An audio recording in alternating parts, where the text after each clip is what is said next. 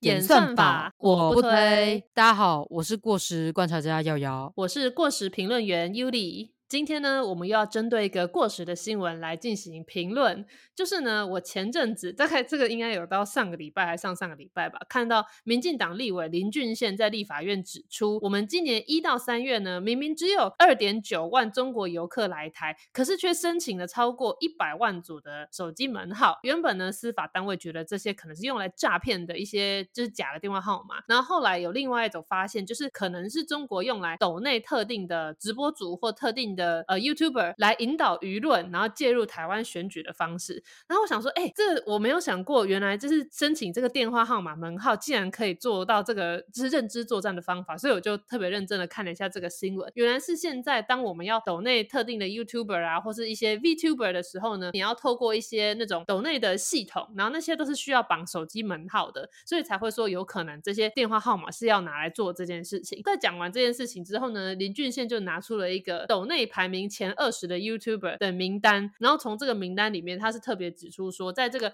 前二十名斗内排名的 YouTuber 里面，只有四叉猫是绿的，其他都是在骂政府的。然后就是他是用这样子的案例来跟陈建仁讲说，可能有认知作战介入 YouTuber 或者是这个斗内这个市场的问题。那你贴这则新闻给我看的时候呢，我们就想说，哎，既然我们今天想要谈论这个主题，所以我们也就去查查，就是在这个斗内的排行榜上面到底有哪些人。但这个查核的过程中呢，真的是耗时我们相当多的时间，因为有绝大部分的这个 YouTube 的频道，我们都不知道是谁，我们也都不认识。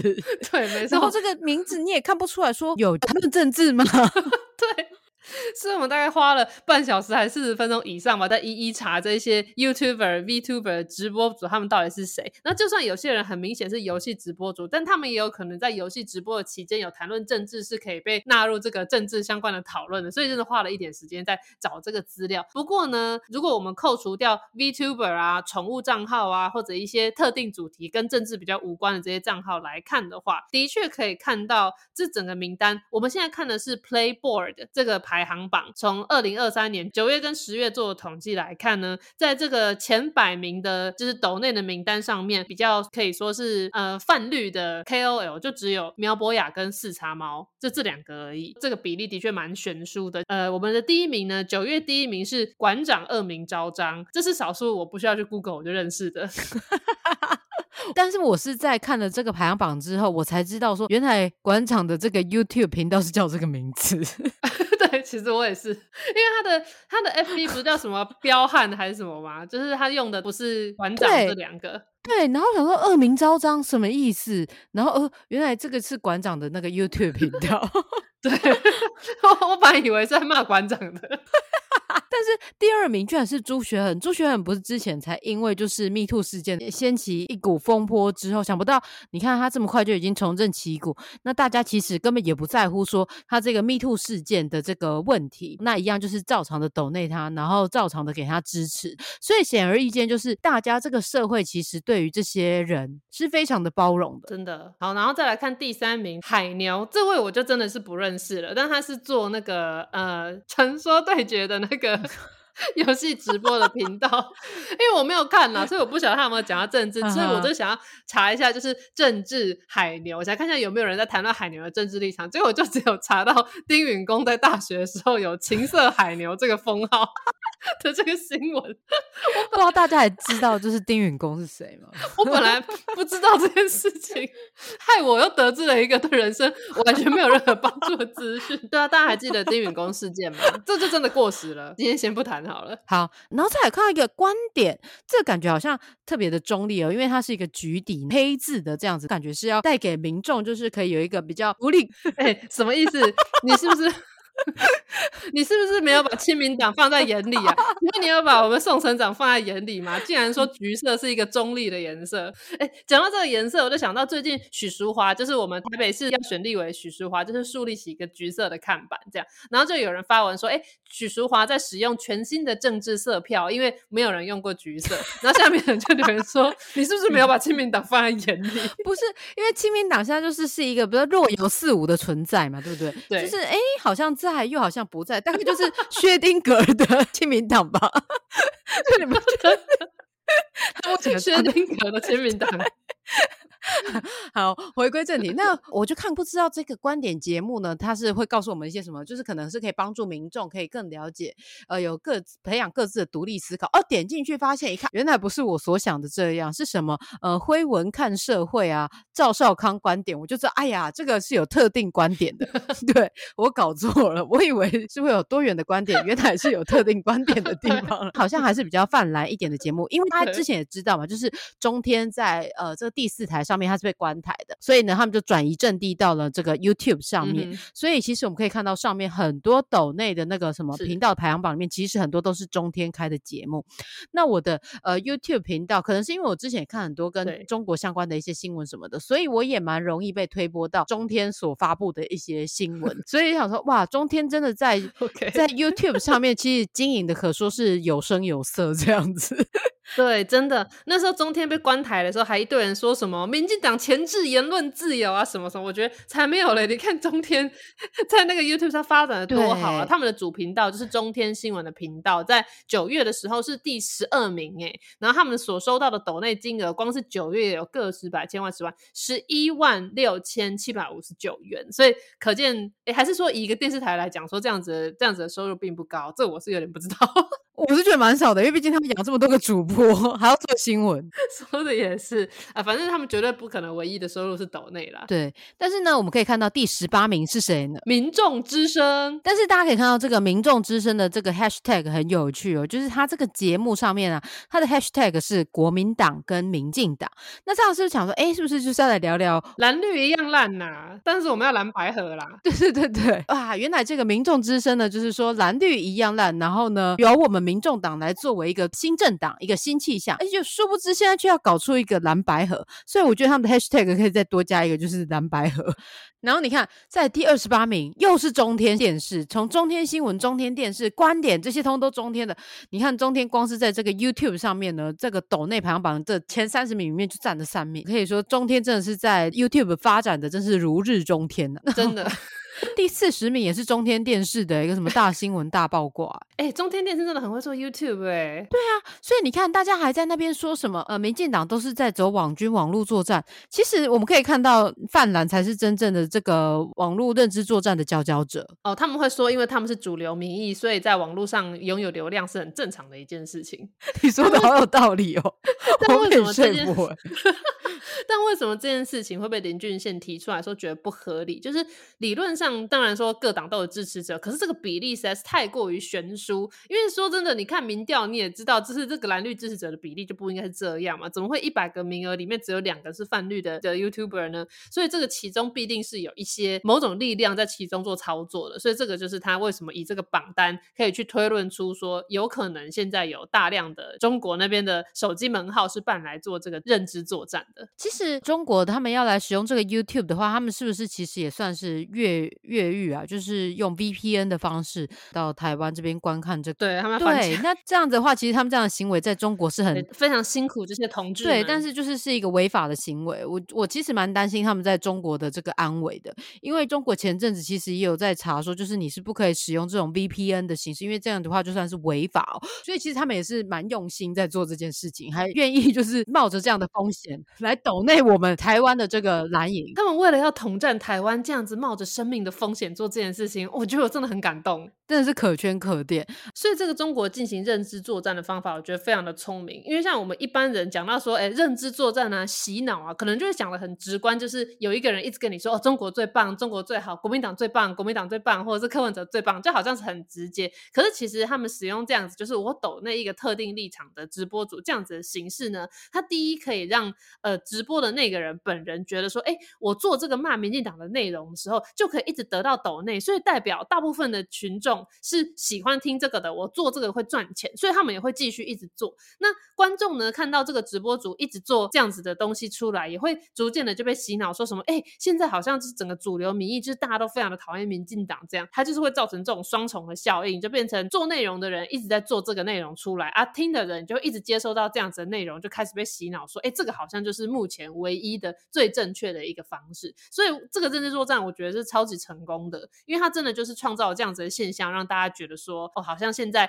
骂民进党、骂政府就是一个所谓的主流民意。对，因为他就等同是在迎合他这个观看他这个频道的大众的口味，就像是在之前的时候，可能是夹娃娃很流行，所以就是会有一大票 YouTuber 他们都在做这种夹娃娃的这个影片。那就是后来当然就是风潮退了之后呢，现在就没什么在做夹娃娃的影片，只是因为之前那时候就很多人就是因此而兴起，比如说像是什么含羞草啊这一些的阿进啊什么的，大家都在夹娃娃，所以呢就是他们会觉得他的观众喜欢看这些，这些我都不知道。OK，他们就会觉得说他们喜欢看这样的内容，所以他们就会迎合他们去继续做出更多的。就像我很喜欢看中国的一些在地民生的一些新闻，但其实我想看到的，他就会觉得我想看到的就是是中国民不聊生啊，经济不好啊，然后什么发展都不好的内容，所以他就会一直告诉我这些，然后导致我就认为说，哎，中国现在经济真的很糟哦，但说不定其实我看到的只是是比较糟的那一个面相，那我并没有看到说他们目前发展好的面相，我只是一直看到说，哎呀，好像全部的人大家都很讨厌习主席，然后民众呢其实都是充满着民怨，大家都很不开心、很不快乐的，我就一直接收到这样的讯息，但殊不知呢，其实就是你就会以为我们要统战他们很容易，是不是？对对对对，我就会以为说，哎、其实现在全世界人都很讨厌习近平，很讨厌中共，都觉得就是中国现在状态真的很不好。但殊不知，可能只是是因为这个 YouTuber 知道我喜欢看这样的内容，所以他都一直做这样的内容给我看，然后更加深了我这样子的印象。所以呢，就是前阵子的时候，我就是跟我朋友在聊天的时候，他们就说，哎、其实就是现在那个什么柯文哲的这个民调可是很高，我就说真的假的？怎么可能？然后呢，他就跟我说：“哎、你是不是都活在一个什么理想国、什么一个美好的状态下，以为说现在真的好像赖清德的民调真的还是一样，就是很高，然后柯文哲他们一样都很低嘛？”我就才开始深深反省说，对，因为我前阵子就是看太多就是中国什么民不聊生的影片之后呢，所以 YouTube 现在推播给我的都是各种的这个呃 YouTuber 在讲说中国的一些震惊不好的一个状态，所以我就真的以为说全台湾的人都跟我一样，都接收到这样的讯息，所以通通都会选择可能投给赖清德，然后不会去投给柯文哲，或者是不会去投给侯友谊这一类的。对我就活在我自己的一个 美好的 泡泡世界里。我觉得你就是看太多这种就是民不聊生的影片，你就是滑太少那种 FB 上面的短影音了。我就就很常在 FB 上面划那个短影音，看一些中国来的中国来的就是短视频。然后那些短视频呢，它常会呈现说，哦，一个在上海生活月入多少多少的女生回家，然后她就是过着很奢华的生活，开着特斯拉，然后就说什么女生一个人啊，生活也很好 这种的，或者是那种恋爱的啊，然后就是要在北京买房才能结婚的、就你看太少这一种了，所以你就觉得中国大家都民不聊生。没有，中国也有很多炫富的影片。我下次再推给你几支炫富的影片，让你平衡一下。因为我都一直看到说什么中国现在目前的这个电动车发展的市场很不好，然后很多什么都倒了、或者是谁就是卷款潜逃，然后离开中国什么之类的，我就一直真的以为说，哎呀，赖清德稳了吧，咱们。台湾不可能被人统一吧，什么之类的。建立在这样的基础底下，像我就是因为我只一直收看这些，我以为说我的世界真的中国好像凄惨无比，然后台湾就是一个很美好的世界。那相反的呢，就是在这些泛蓝的人的眼里，他们看到的世界也是啊、台湾啊，现在被蔡英文统治哦，真的很不好啊。那个物价一直涨，一直涨，就只有薪水不涨，东西越来越贵，然后我们吃不到蛋，什么什么之类的。他们也一定也是都是看到这样的消息，然后看到说哇，你看中国的这个世界多么美好啊，大家通通都有蛋可以吃，然后有水果可以吃，呃，物价水准又不会太高，什么大家都过得很快乐、很美好，就像是在一个理想国一样。假的，对，所以我觉得我们就是在一个呃相反的世界，没有了。我只是说，说不定他们看到是这样。再怎么样都不会看到这样吧？因为我看很多那些中国人啊，他们来在那些影片里面，就是可能说没有蛋可以吃的这个影片里面，他们都会说哇，台湾人好可怜哦，我们中国就是有很多蛋可以吃啊，什么就是我们的政府啊，要不要救救他们，然后分他们一些蛋什么之类的。你知道，就是在这些新闻底下留言会看到是中国人在同情我们台湾人就是我，们好可怜，我们可能还在啃树皮。对，就是我们还在吃香蕉皮这样，然后他们吃香蕉，我们吃皮皮的一个生活环境。Anyway，透过因为这样子演算法的一个关系，所以我们就都一直只看到我们想看的，他们也只看到他们一直想看的。然后呢，他们就会用透过这个刚刚说到可能是有门号的方式，然后去抖内他们这些所谓他们支持的这些人。所以就是我们都会以为说，就以为说这个是主流民意，对对对，就以为就是像看可能朱学恒的这个频道里面的人，他们就会以为说啊，对，蔡英文真的是让我们整个社会都很不 OK。这也可以呼应到我就是最近我朋友的一个例子，就是呃，因为他的公司在国民党党部的大楼附近，刚好就是有一个呃，算是支持国民党的一个小网红，他就在那附近的一个咖啡厅直播，因为他刚好到国民党党部开会这样子。然后那个人刚好跟我朋友是有认识，可能他远房亲戚之类的，我有点忘记就是确切的这个关系。然后他就遇到他们的时候，他就跟他说：“哎，我现在就是正在直播，然后我可不可以访问你跟你的同事？那因为就是可能是有观点的人嘛，那你也不好意思跟他说，呃，不要，我不想帮你这样嘛。那你当然会客套说，哦，OK 啊，没问题。所以呢，他当时就开始直播，然后呢，就是跟他的那个观看的人进行一些互动，然后就开始说，哎呀，大家，我们现在就来看看，就是现在的年轻人对于我们现在的政府有什么样的看法，然后就这一次的总统大选要选给谁之类的。他就是讲完这个开场嘛，那因为他有先跟我朋友打过招呼，然后我朋友他们的同事就想说也接受访谈，所以他们在这个过程中，因为他先访问我朋友，然后呢，在这个过程中，这些同事们呢就开始看底下的这个民众的留言，然后大家的留言都说什么？哦，当然是要挺柯文哲啊，就是要支持蓝白河啊，什么这个才可以改变现在目前就是个民不聊生的这个台湾的现况啊。然后所以他们就看了这些留言之后，就想说，呃，怎么办？因为这些观众呢，他们想要看到的就是这样子的内容。所以当这个直播主来访问就是我朋友的同事的时候，就问他们说：“那你们觉得这一次这个选举你们会选给谁的时候？”他们就说：“哦，我们会投给柯文哲。”这样子回。然后下面的那个民众啊，就一阵高潮啊，大家说：“对啊，对啊，就是要这样子的啊，就是这样，台湾才会有希望啦。就是蓝呃，这个民进党年轻人就是要投柯，对对对对，下架民进党，我们台湾才有希望。这样子，在这个访谈结束之后呢，他就问他的这个同事说：“所以你们真的会投给柯文哲？”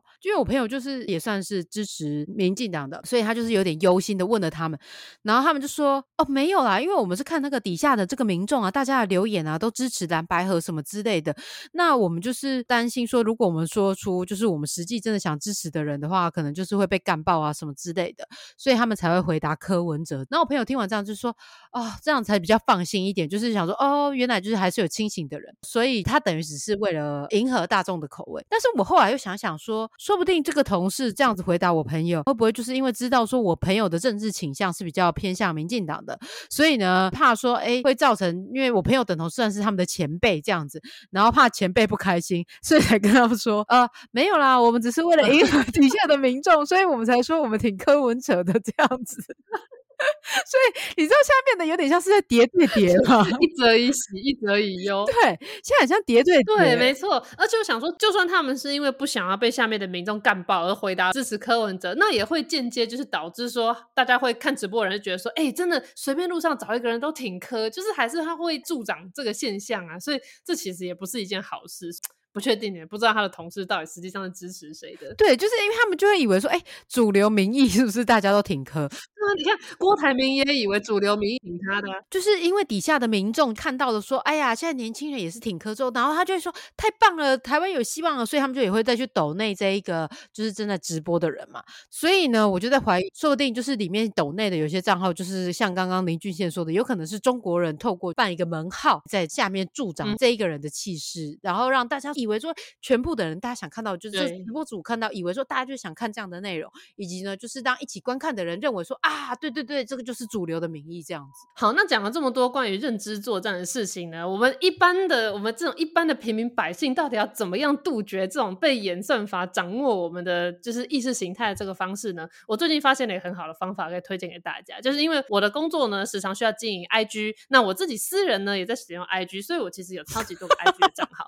那后来我发现呢，我在自己的私人小账号呢，我当然除了我的亲朋好友之外，就去追踪一些我喜欢的明星艺人啊，包括我喜欢的政治人物啊，还有我自己喜欢的内容。所以那一只小账号呢，它就是让演算法完全根据我的喜好去打造的一个账号。所以当我休闲娱乐的时候，看着那个小账号里面的内容，那些 reels，就是我就是愉快的徜徉在我的同温层里面，觉得说哦，这个世界上主流民意就是偏绿这样子。那可是呢，因为我同时又 必须身为一个专业的工作者，所以我不能让自己的演算法变成这样，所以我有另外一支工作账号。那这支工作账号呢，为了工作需求，我会很公平的去追踪各个党派的呃政治人物，还有各个新闻台的这账号，各个不同立场的网红，因为我为了要可以就是看到当下的一些最新的资讯，所以我觉得如果大家已经发现了这个演算法正在影响自己平常的意识形态，所以我觉得也可以采用这个方法，就是创两支账号，一支账号你就是愉快的让自己的同温层去烧，那另外一支账号呢，你就是刻意的去追踪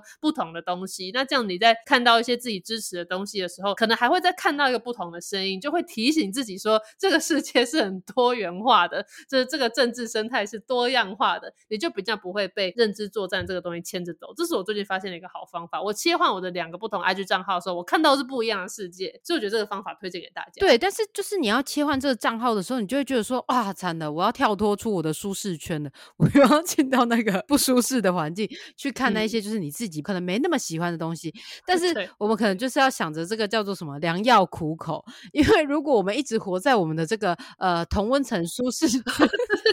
的话，我们永远都不会知道说另外一个世界的人是怎么想的。说不定就是我们在我们的同温层下，我们是因为我们有同样的一个呃。呃，认知，所以呢，我们在沟通的过程中呢，我们可以知道说对方到底想表达的是什么。可是呢，这样跳脱这个舒适圈之后，我们可能完全就没有办法理解说为什么他们会这样想，以及就是等同我们必须去渗透、去了解说他们到底看了哪些东西，我们才可以知道说他们会这样想的原因是什么，然后进而再设法去攻破他们的这个论点或者是这些荒谬的观点。就比如说呢，就像是我们的过时评论，我们这个节目啊才上线没多久，我们都没有收到好评。我们一直得到一颗星，评论留的也都是一颗星的评论，然后呢，就会有人来说什么，呃，这两位很 无聊的这些讨论什么什么的内容。那其实我也很感佩他们，因为他们一定就是不同意我们观点的人嘛，不同意我们政治观点的人，不同意我们的这个谈论内容的人。但是他们很勇于去跳脱自己的舒适圈，有没有？去听一些跟自己观点不同的人，花时间特别来听，有留言评论这样子。对，没错。那所有想要达到同温层的人，你要特别注意，尤其是这个留一颗星的网友你们要。特别注意，就是演算法并不会去分辨你到底是留言骂我们，还是留言支持我们，他只会知道你留言而已。所以你如果常常听我们的节目，然后留言骂我们，演算法会以为你很喜欢，然后他会一直推给你，你就会会一直听到我们。所以为了你的身心灵健康着想，我建议你就是 赶快封锁我们，不要再听了。然后其实我觉得所有的这些一颗星的评论骂我们的，我都蛮赞同的。我只有对一件事情不是很赞同，就是他说我们蹭热度，哎，但是我们真的是过时评论哎，我们怎么会蹭到？热度呢？等一下，你为什么可以认同他的论点？他说我们两个无聊，哎，你不是说无聊，哎。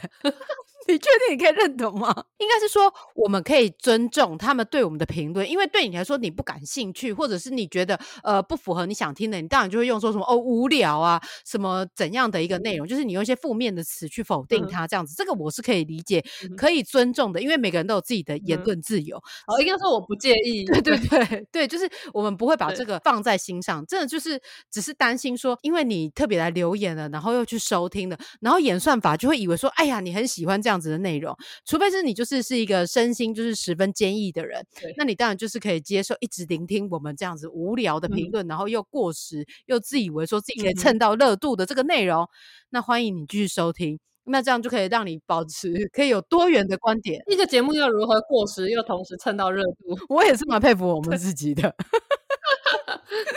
那他说我假中立这件事情，我也想特别澄清，我从头到尾都没有假中立，我从头到尾很明显就是我的政治立场超明显的吧？大家可以去听我们正规节目的那个政治我不推那一集，就会知道我们从头到尾都没有要假装中立。对，而且根本没有人可以中立的，因为通常我们在发表意见的时候，其实我们就已经踩在一方的论点了，就是我已经有特定我支持的一个观点了。那我们只是说告诉大家说，你不用完全赞同我们的论点，你只是必须要有你自己的一个思考的过程，这个思辨的过程。我们只是希望大家可以自己去思辨判断，说你觉得哪一个才是适合你的。那你当然可以去支持呃侯友谊啊、柯文哲啊什么之类的。你只要思考过了，你觉得这个真的是一个适合你，然后可以带领郭台铭，你都忘了他，对不起。然后，因为他现在最近又没有什么声音，我也不确定他到底有没有选。就是说，如果你真的认为说这个政治人物真的可以带领台湾，带领你往更好的方向的话，我觉得可以，你就去支持。那只是说，我们支持的人呢，可能就不是你想要的人。那你不用特地来说我们假中立，因为我们根本他妈的没有要中立，我们已经有站在一个特定的立场了。没有中立，对我们没有中立。再次强调。好，好的，以上呢就是针对这个呃演算法我们的过时评论。感谢大家收听过时评论员与过时观察家在第一时间为您做出的过时分析。我们下集再见，拜拜。